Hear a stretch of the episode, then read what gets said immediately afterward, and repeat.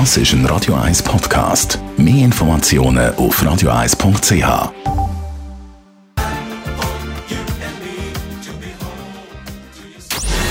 Gesundheit und Wissenschaft auf Radio 1. Unterstützt vom Kopfwehzentrum Irlande Zürich. www.kopfwww.ch Heute reden wir über digitalen Entzug aller Royals. Zur Erklärung. Haben Sie schon jemals ein Mitglied von der royalen Familie mit einem Handy in der Hand gesehen? Auf keinem einzigen Bild von einem royalen Pärli hat jemand ein Handy in der Hand oder starrt auf dem Bildschirm. Eine neue holländische Studie sagt jetzt, das genau ist der Grund, warum sich zum Beispiel der Prince Harry und seine Meghan immer noch so verliebt anschauen und eine glückliche Beziehung führen. Die ganze Online-Nähe oder das Sozialisieren im Netz am Handy geht anscheinend auf Kosten von der eigentlich wichtigeren Offline-Nähe eben zu seinem eigenen Partner.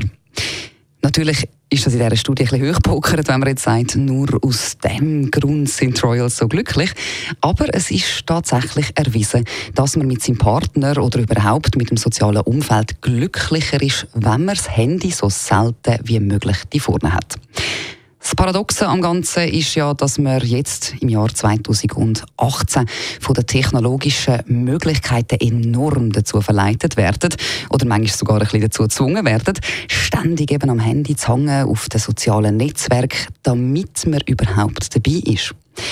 Die Studie, die von Experten verfasst wurde, ist, beweist aber ganz klar, ein Entzug von dem Sozialisieren in der virtuellen Welt, auch wenn man sich dazu zwingen muss, bringt im realen Leben enorm viel.